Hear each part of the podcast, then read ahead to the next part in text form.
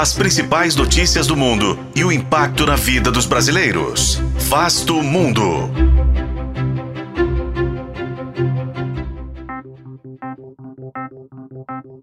O intenso bombardeio de Gaza desde 27 de outubro marcou uma mudança no conflito, o que o ministro da Defesa de Israel chamou de a nova fase da guerra.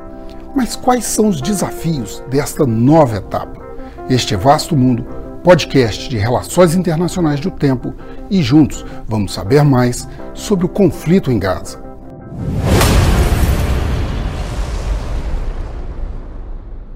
Israel bombardeou mil alvos na faixa de Gaza em 24 horas.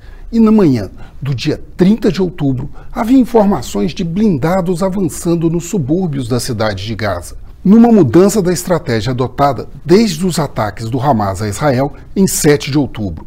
A mudança, contudo, traz novos desafios. O primeiro deles, segundo analistas do Centro de Estudos Estratégicos e Internacionais, é o desmembramento das forças militares.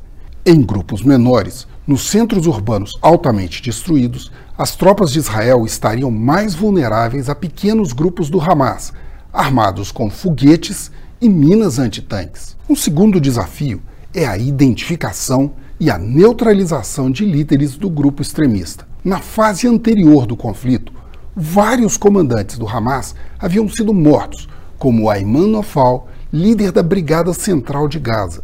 Mas outras lideranças continuam ativas, como Mohammed Deif, comandante das Brigadas Al-Qassam e um dos mentores do ataque terrorista a Israel. O problema é que muitas dessas lideranças estão escondidas nos túneis, onde também estariam os reféns israelenses. E boa parte destes líderes vive fora de Gaza, no Líbano, na Turquia ou no Catar. Por fim, o crescimento da destruição e do impacto da guerra sobre os civis motiva uma reação popular internacional, com protestos em apoio aos palestinos em diversos países do Oriente e da Europa.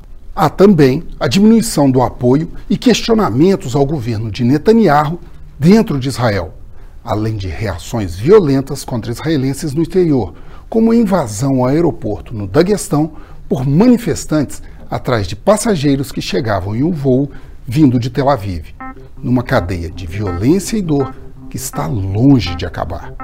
Eu sou Frederico Duboc e este foi Vasto Mundo.